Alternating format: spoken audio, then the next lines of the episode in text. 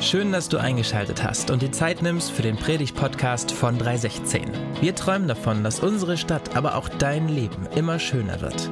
Egal wer du bist und wo auch immer du das gerade hörst, wir wünschen dir ganz viel Inspiration und den ein oder anderen Geistesblitz für deinen nächsten Schritt.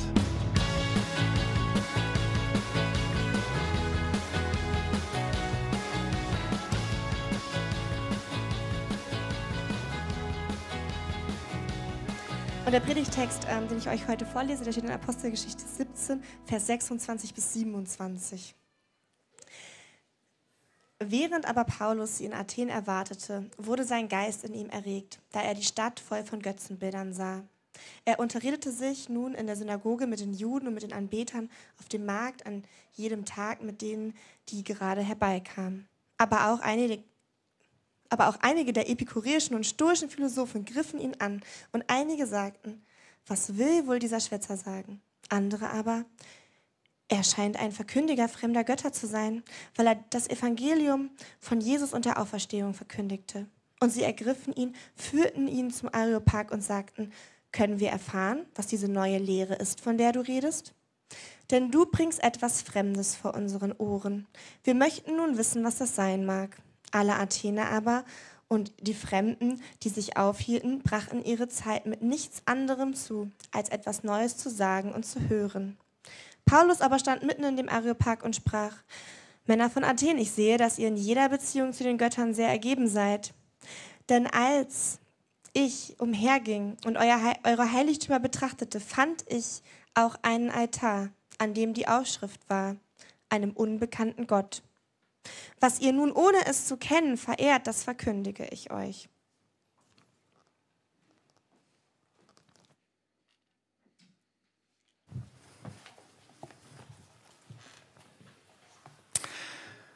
Die Welt ist im Wandel. Die Welt ist im Wandel. Ich spüre es im Wasser, ich spüre es in der Erde, ich rieche es in der Luft. Ja, so sagt es Galadriel, äh, gespielt von Kate Blanchett, im Herrn der Ringe. Und ich weiß nicht, ob ihr Herr der Ringe-Fans seid, äh, so wie ich, und ob ihr das mal äh, gesehen habt, aber auch wenn auch dieses Zitat äh, kein Klassiker für euch ist, sondern äh, brandneu, glaube ich, spüren auch wir, ja, dass unsere Welt im Wandel ist. Und wie gesagt, ja, wir ähm, spüren das nicht im Wasser, wir spüren es nicht in der Erde, wir riechen das vielleicht auch nicht in der Luft, aber wir spüren das in unserer Gesellschaft, oder? Ja, die Welt ist im Wandel. Und wir spüren das insbesondere dann, wenn es um das Thema Glaube geht, wenn es um Christsein geht, wenn es um Spiritualität geht. Ja, dann spüren wir, dass die Welt im Wandel ist. Ja, die Kirche verliert scheinbar immer mehr an Boden. Ja, früher, vor früheren Generationen, noch in der Generation meiner Eltern, da war die Kirche ein nicht wegzudenkender Faktor in der Gesellschaft. Und heute, da beklagen wir den Niedergang des christlichen Abendlandes. Und auch 2023 war wieder mal ein Rekordjahr, wenn man mal die Austrittszahlen aus den großen beiden Kirchen betrachtet. Kuh war das, so könnte man sagen. Ja, die Kirche am Scheideweg. Wohin geht die ganze Reise? Und in der Tat ist es so. Es scheint nicht nur so, es ist so. Ja, die Kirche ist am Scheideweg. Und es wird sich in der nächsten Zeit entscheiden, äh, wohin es denn eigentlich geht, ja, wie wir auf diesen ganzen Wandel äh, reagieren. Und die Frage ist auch, ja, ob wir diesem Wandel nur einfach zuschauen und äh, mit ins gleiche Horn stoßen, ja, dass die Welt im Wandel ist, oder ob wir Teil derer sein wollen, die auch etwas verwandeln. Ja, die Frage ist, ob wir die Herausforderung, die dahinter steckt, vielleicht auch annehmen und etwas dagegen tun, dem entgegenwirken. Und wenn wir bereit sind, ja, diese Herausforderung anzunehmen, dann ist die Frage, ja, wie lautet denn die Herausforderung? Soll ich sagen? Die Herausforderung lautet, Propheten eines unbekannten Gottes zu sein. Propheten eines unbekannten Gottes zu sein. Das ist die Herausforderung. Diese Herausforderung dürfen wir uns stellen. Ja, und genau das war die Herausforderung, in der der Apostel Paulus hier in Athen letzten Endes äh, steckte. Ja, der gehörte Text ja, spielt auf der sogenannten zweiten Missionsreise von Paulus. Eigentlich war es eine Gemeindegründungsreise, äh, die er dort unternommen hatte. Und es war die zweite dieser Art. Und äh, bevor sich Paulus hier in Athen wiederfindet, ja, gab es erst Stress in Thessaloniki, dann gab es Stress in Beröa. Und er hat sich quasi in Sicherheit gebracht und wartete hier in Athen auf seine Mitstreiter, auf seine Crew, auf sein Team, äh, allen voran den jungen äh, Timotheus. Ja, und er, während er hier in Athen war, was er vielleicht erstmal so wie die nächste Station oder der Zufluchtsort äh, gewesen ist, ja, da stellt er fest, ja, wie es hier in Athen ähm, lief, ja, stellte er fest, ja, wie die Menschen äh, drauf waren. Da ging er durch diesen, durch diesen Ort, durch diese Stadt, was es damals schon war, und er sah ja, dass die Athener den Göttern sehr ergeben waren und sah all ihre verschiedensten Tempel den unterschiedlichsten Göttern äh, gewidmet. Und es gab in diesem spirituellen Bauchladen so gut wie alles, also jedem Gott würde irgendwo gedient. Und für alle Fälle, dass man irgendwen äh, vergessen hatte, gab es auch einen Altar für den unbekannten Gott, für den fremden Gott. Und ich habe mich für diesen Titel entschieden, Propheten eines unbekannten Gottes, weil es, glaube ich, sehr gut deutlich macht, ähm, worum es in dieser Zeit geht. Und apropos Zeit, in den nächsten drei Wochen ja, werden wir uns diesem Thema äh, eben widmen. Und nächste Woche wird äh, Thomas Tschech, der Leiter der Allianzmission, äh, unseres Missionswerkes als Bund, äh, hier sein und die Perspektive Weltmission hier auch aufmachen. Aber ich glaube, dieser Titel kann uns helfen, weil es uns ein anderes Verständnis, vielleicht ein neues Verständnis ja, für unser Dasein hier in dieser Welt ähm, eben gibt, ja, in diesem Wandel, inmitten dieses Wandels und der Frage der Herausforderung, wie wir damit umgehen wollen. Und wir sind Propheten eines unbekannten Gottes, weil wir, viele von uns zumindest, ja die Erfahrung machen, ja, dass das, was über Generationen klar war, wenn man über Gott oder wenn man über Kirche oder zumindest über Spiritualität redete, dass das eben nicht mehr so ist und dass man in manchmal fragende äh, Gesichter blickt, ja, wenn man von Gott, von an Gott glauben, vom christlichen Gott oder auch von Kirche eben redet. Deswegen sind wir Propheten eines unbekannten Gottes. Und es geht uns, glaube ich, nicht so viel anders wie dem Paulus, der hier in Athen ähm, gewesen ist. Ich glaube, die Kultur der Athener unterschied sich nur wenig zu dem, was wir im nachchristlichen Europa als unsere Kultur beschreiben würden. Zum einen war die Kultur in Athen multireligiös. Ja? Viele, viele äh, Glauben an Gott und Götter äh, nebeneinander. Glaube reihte sich an Glaube und um auf ganz nimmer sicher zu gehen, gab es dann eben auch all dem, den Altar für den unbekannten Gott. Das Zeitalter war jetzt nicht unbedingt nachchristlich in Athen, so wie das unsere, aber es gab doch Parallelen, weil dieses Zeitalter war vorchristlich. Also bevor ja das christliche Abendland überhaupt entstanden war, äh, war hier die Kultur so, wie sie nun einmal war. Und sie war absolut pluralistisch, ja, wie auch die Kultur heute absolut pluralistisch gewesen ist. Ja, verschiedenste Weltanschauungen, die nicht mehr miteinander konkurrieren, wo es nicht mehr um ein Entweder-Oder geht, sondern unterschiedlichste Weltanschauungen, die ganz äh, selbstverständlich nebeneinander äh, stehen können. Ja, kein Streit mehr wegen einer absoluten Wahrheit oder was jetzt wirklich wahr sein kann. Ja, und wir sind in einer Zeit und wir kommen immer mehr in eine Zeit, ja, die absolut spiritualisiert ist. Ja, ich habe schon lange keinen richtigen Atheisten mehr gefunden. Ja, schon lange mit keinem richtigen Atheisten mehr gesprochen. Und wenn man ja über diese Veränderungen äh, nachdenkt, dann so, braucht man keine Angst haben, ja, dass der Atheismus auf dem Vormarsch wäre oder der Säkularismus, weil wie gesagt, äh, diese Spezies Mensch äh, ist rar und macht sich dünner und dünner. Und man kann den Leuten auch gar nicht vorhalten, ja, dass sie nicht zur Kirche gehen würden. Die Leute, die heute auf der Suche sind, auf der Suche nach Sinn, auf der Suche nach Spiritualität, die gehen durchaus zu den Kirchen. Aber sie finden nicht den Weg in die Kirchen hinein, ja, sondern sie gehen zu dem Baum vor der Kirche und umarmen diesen Baum, ja, weil sie meinen, dadurch fließt viel mehr Energie und Kraft und geistliches Leben, als würden sie in einen Gottesdienst gehen. In dieser Gesellschaft, in dieser multireligiösen, nachchristlichen ähm, und pluralistischen Gesellschaft ja, haben wir eine Aufgabe bekommen. Deswegen dieser Titel. Ja, haben wir die Aufgabe bekommen, Propheten eines unbekannten Gottes zu sein. In diese Gesellschaft hinein sind wir gesandt, dieses Evangelium von Jesus, dieses Evangelium der Freiheit zu verkünden, den Wahrheitsanspruch der Bibel hochzuhalten und die Leute, die an den Bäumen vor der Kirche kleben, wieder dahin zu bewegen, dass sie in die Kirchen kommen und dem lebendigen Gott ähm, begegnen. Ja, so sind wir Propheten. Übrigens, Prophet zu sein, Prophetien zu haben, bedeutet gar nicht immer unbedingt ja die Zukunft voraussagen äh, zu können, in diesem Sinne ein Seher zu sein, sondern durchforscht man die prophetischen Literatur in der Bibel, dann stellt man fest, dass zwei Drittel aller Prophetien eigentlich sehr gegenwartsbezogen sind. Das ist um eine Anwendung der Worte Gottes in das Zeitgeschehen äh, gewesen sind. Und hier begegnen uns unterschiedliche Leute. Ein Jona, äh, von dem manch einer vielleicht schon gehört hat, der, einen Auftrag von Gott bekommen hat, in das störrische Ninive zu gehen, um den Menschen dort eine Botschaft weiterzugeben. Und in gleicher Art und Weise ja, sind auch wir als Propheten eines unbekannten Gottes äh, in diese Welt hineingesandt worden.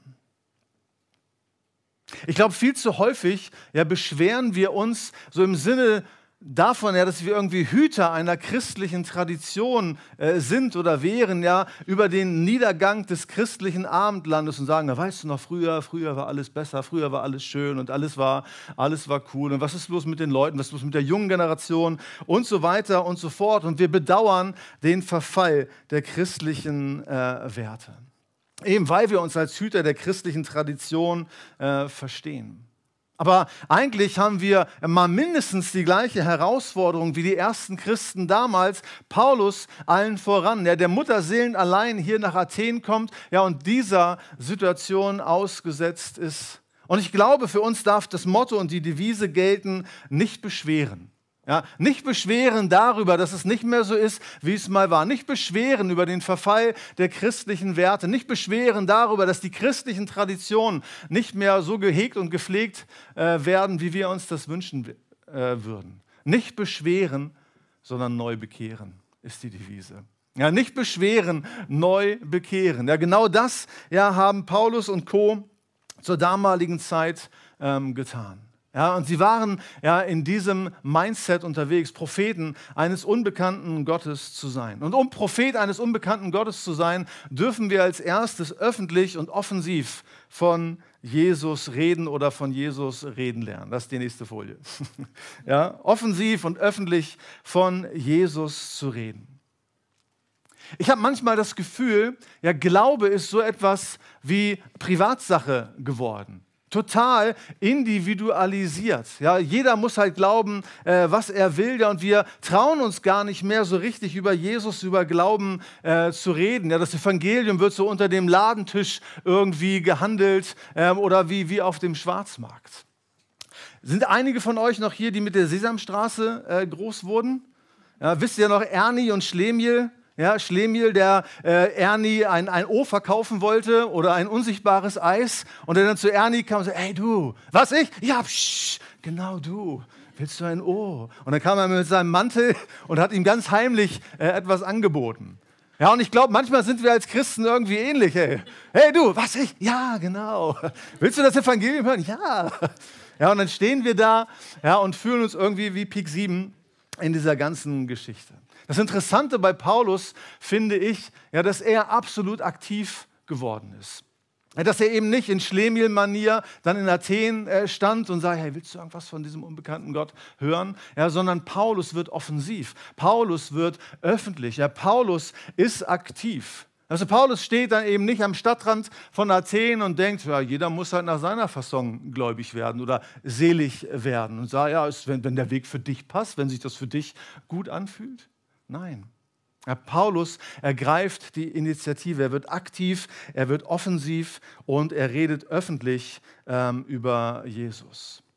Ja, und das tut er genau auf dieser oder äh, bei dieser Agora. Ja, man könnte es auch als Marktplatz äh, übersetzen. Und das ist nicht der Wochenmarkt, der hier Dienstag, Samstags auf dem Lindener Marktplatz ist, ja, wo du deine Wurst, dein Gemüse äh, oder dein Obst äh, kaufst, sondern die Agora, der Marktplatz, das war äh, der, der öffentliche Ort schlechthin. Es war der Lebensmittelpunkt der Menschen damals. Ja, hier hat das Leben stattgefunden. Ja, man war nicht so viel zu Hause, das Leben fand hier nicht so in den Privathäusern statt, sondern alles, was an öffentlichem Leben, an öffentlicher Diskussion, an sozialen Themen, an politischen Themen, an wirtschaftlichen Themen so vonstatten ging. Ja, all das fand auf dieser Agora statt. Und genau hier fängt Paulus an zu reden, aktiv zu werden und diesen unbekannten Gott äh, den Athenern äh, vorzustellen.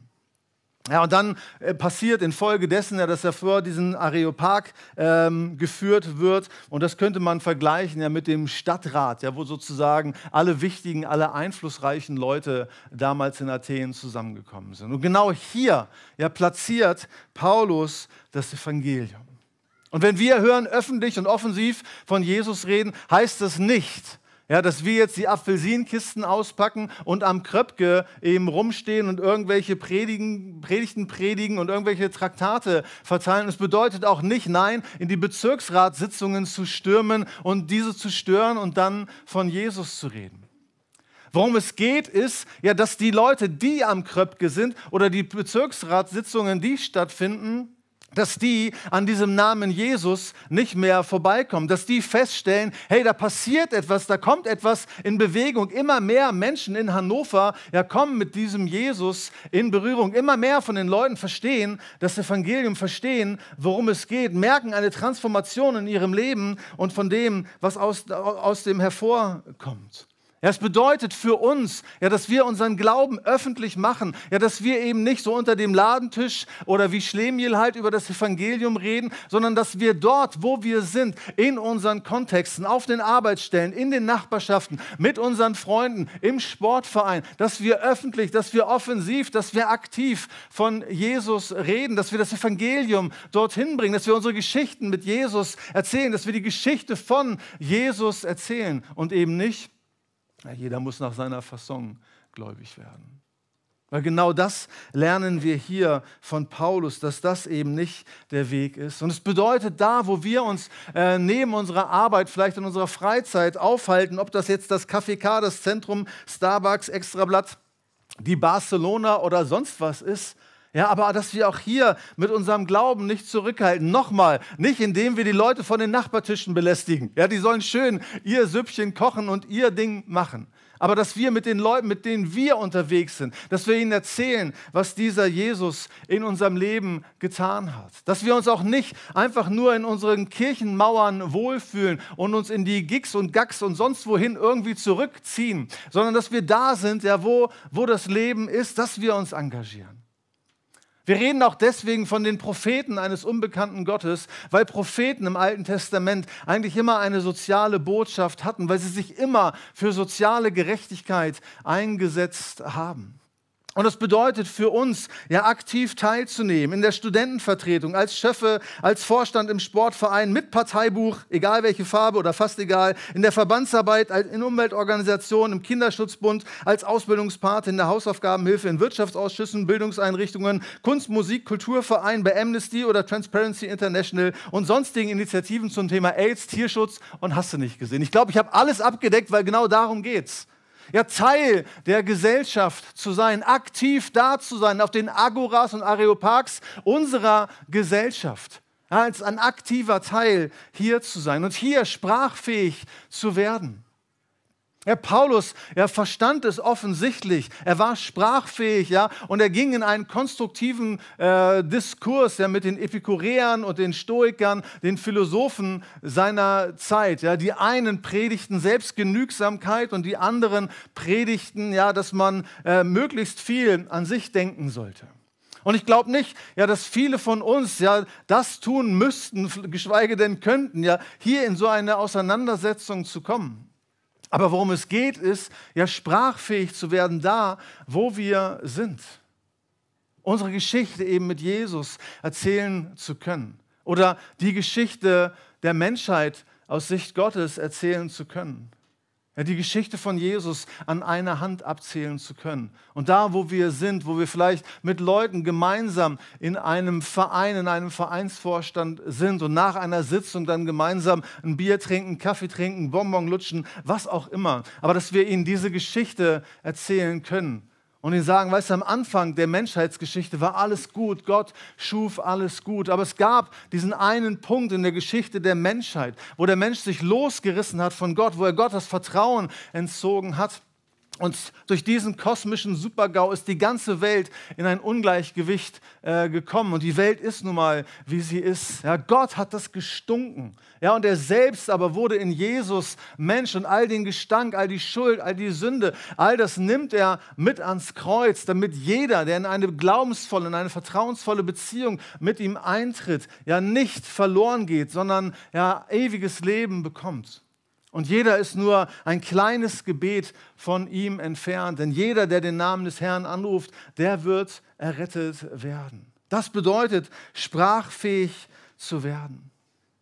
Oder vielleicht auch so.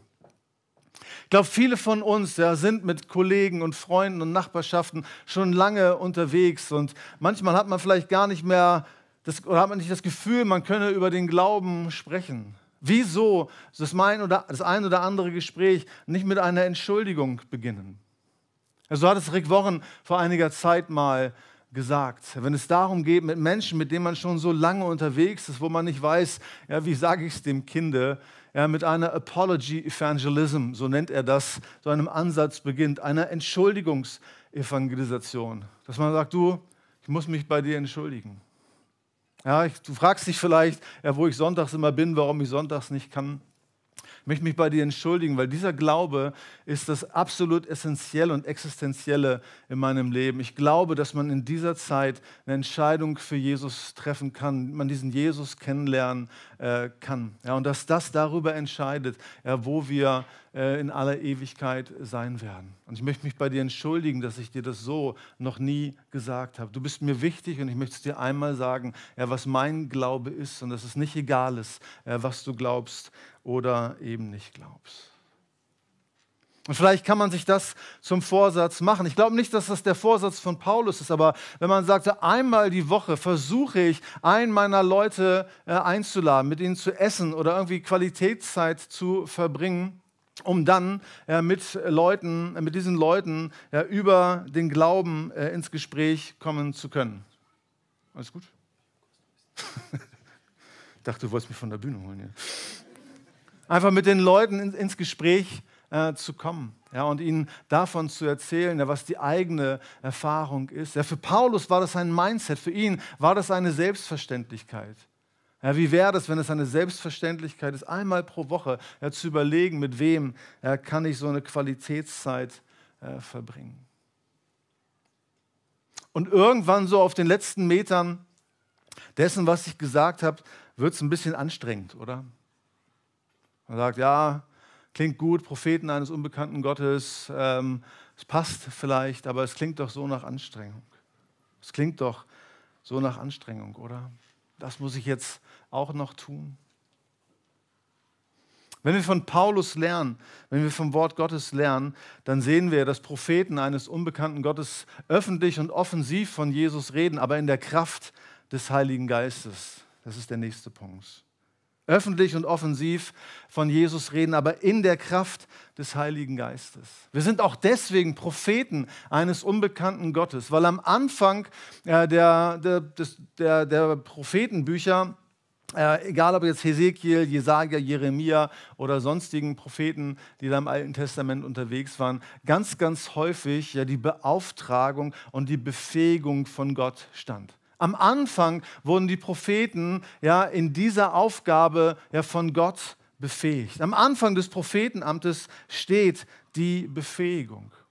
Und wenn wir unseren Text aufmerksam lesen, ja, dann ist es nicht, dass Paulus in Athen wartete, ja, dass seine Crew kommt und dann kamen so diese Bilder in seinem Kopf, ja, jeder Christ ein Evangelist oder irgendwelche Höllenpredigten, die er von irgendwem gehört hatte und wie schlimm es sei, in der Hölle zu sein oder Statistiken, die tatsächlich stimmen, dass jede Sekunde ein Mensch stirbt, der Christus nicht kennt, ja, und dass er deswegen dann irgendwie unter Druck geraten ist und das schlechte Gewissen irgendwie sein Antreiber gewesen wäre.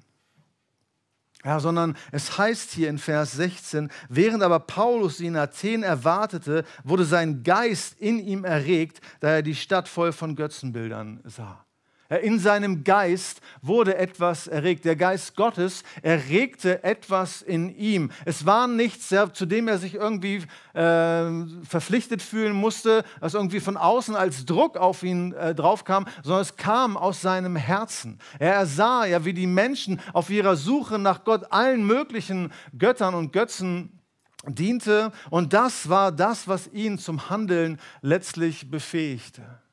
Also es geht Gott nicht darum, wenn er uns sendet als Propheten eines unbekannten Gottes, es geht nicht darum, in erster Linie zu appellieren, was wir alles machen sollten, sondern es geht in erster Linie darum, dass er uns befähigt.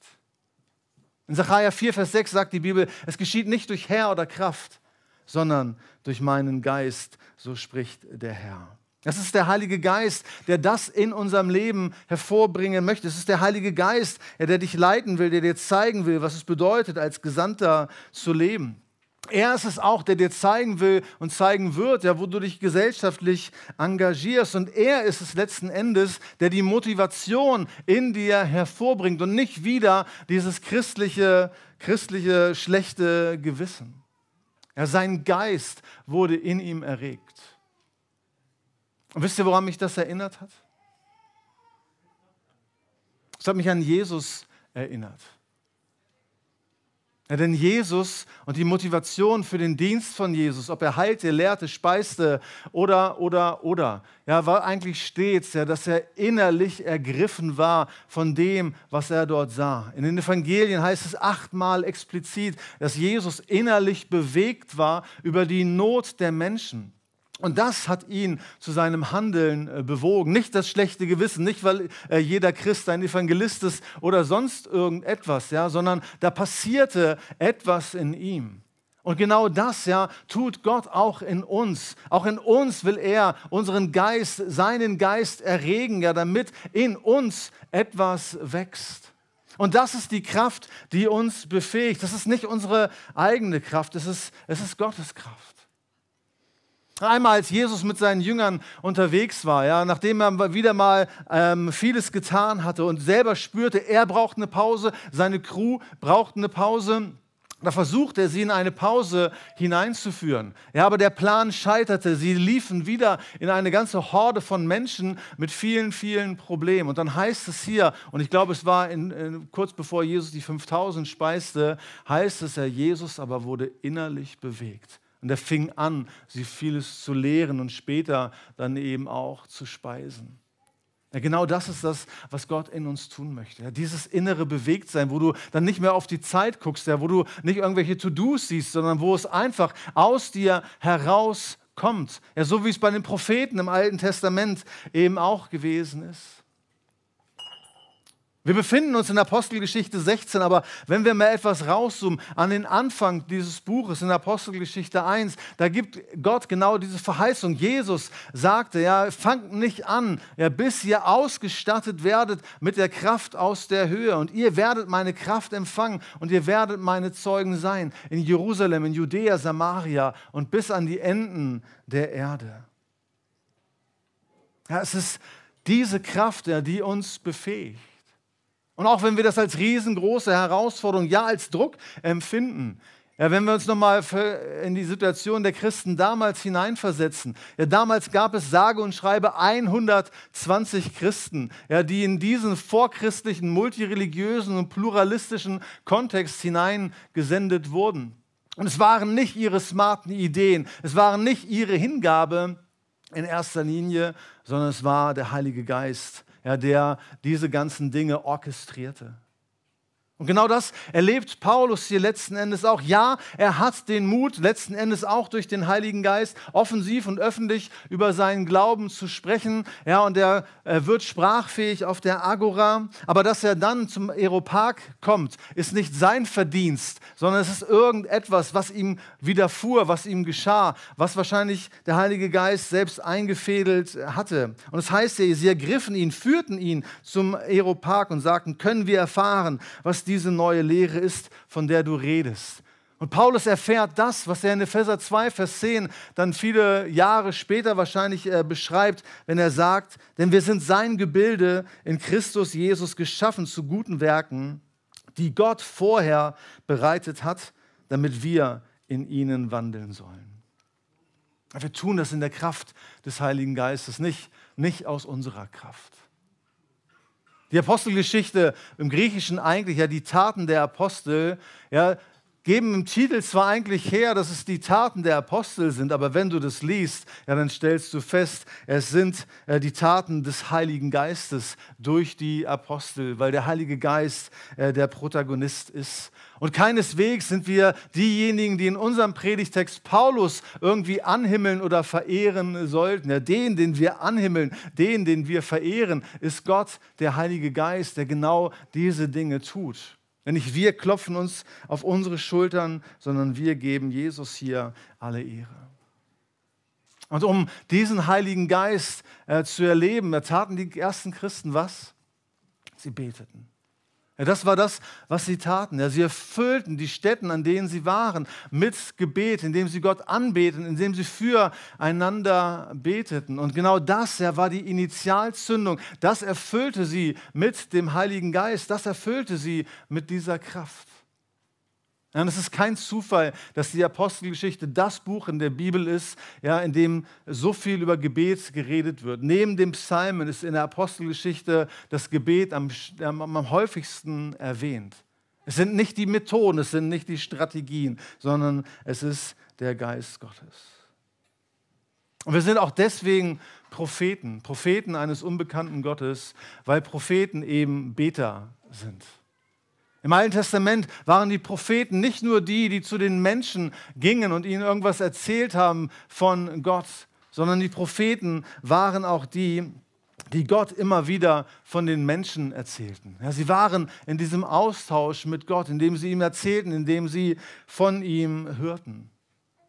Und genau darum, darum geht es ja, uns hinein zu bewegen in das, was der Heilige Geist tut. Deswegen sind wir als Propheten dieses unbekannten Gottes, des für die Menschen unbekannten Gottes ähm, unterwegs.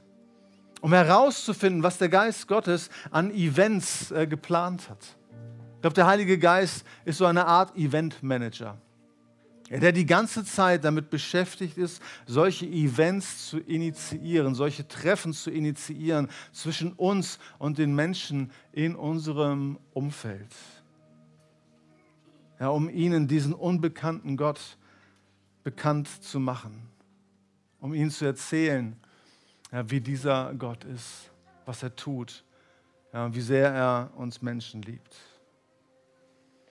Die Propheten eines unbekannten Gottes erleben nicht ständig, aber mitunter vielleicht auch Geschichten wie diese eines Pastorenkollegen, der international unterwegs äh, gewesen ist und wegen dem Jetlag äh, nicht schlafen konnte und äh, sich dann irgendeine Kneipe gesucht hat, weit nach Mitternacht, ähm, zwischen zwei und drei war es, glaube ich. Ja, und dann war er in dieser Kneipe und die Kneipe war recht spärlich besucht, eine Handvoll Prostituierter und anderer Kunden oder ihrer Kunden. Und dann hörte er, eine dieser Prostituierten, ihr Name war Agnes, äh, sagte, wie sie zu einer Kollegin sagte, du weißt du was, ich habe morgen Geburtstag, morgen 39 Jahre alt. Und die andere pfiff sie zurück und sagte, was willst du von mir? Soll ich einen Kuchen backen? Soll ich mir ein Hütchen aufsetzen? Soll ich Surprise und Happy Birthday singen? Oder, oder was soll das? Und dann sagte sie, nee, nee, lass mal. Schon gut, das meinte ich gar nicht. Außerdem, ich habe noch nie in meinem Leben eine Geburtstagsparty gehabt, noch nie einen Geburtstagskuchen. Noch nie hat jemand für mich gesungen.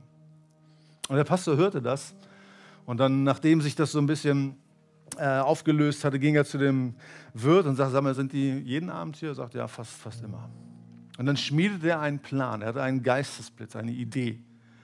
Und er sagte, hey, wie wäre das, ja, wenn, wir, wenn sie morgen wiederkommt?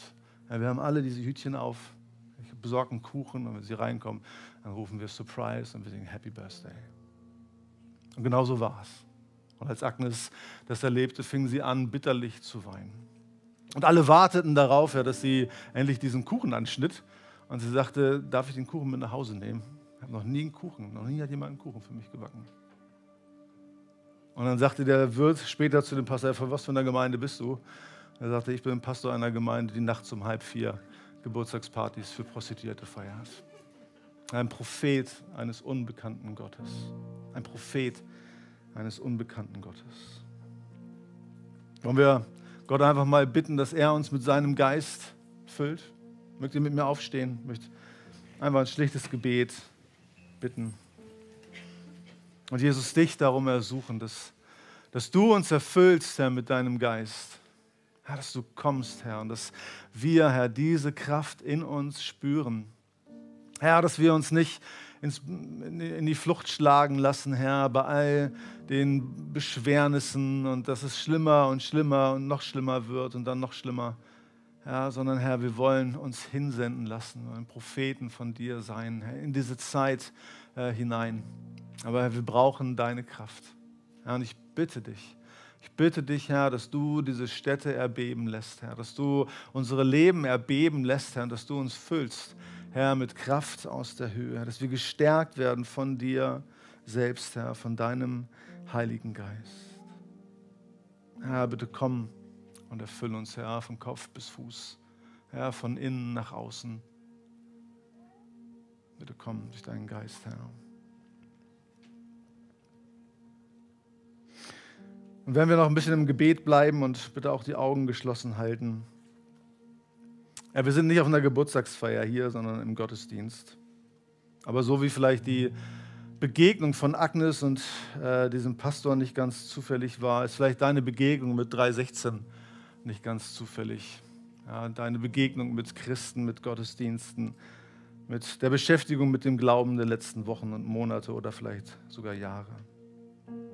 Also ich glaube, dass Gott schon ganz lange um dich wirbt, dass ganz lange schon um dein Ja wirbt. Und vielleicht ist heute Nachmittag jemand hier, der gerne Ja sagen möchte zu, zu Jesus, ja, der diesen Gott kennenlernen möchte. Und wenn jemand hier ist, der sagt, ja, ich möchte, möchte das, ich möchte Ja sagen zu Jesus, dann bitte ich euch kurz um ein Handzeichen, mich gern für dich beten. Ist hier jemand, der Ja sagen will zu Jesus, zum ersten Mal in seinem Leben vielleicht Ja sagen will zu ihm? Dich kurz zu erkennen, dann möchte ich beten.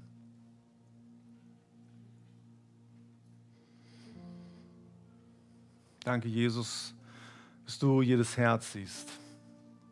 Herr, ja, dass du jedes Ja vernimmst und dass du jedes Zögern verstehst und dass du alles akzeptierst. Danke für dein Werk, Herr, das wir ehren.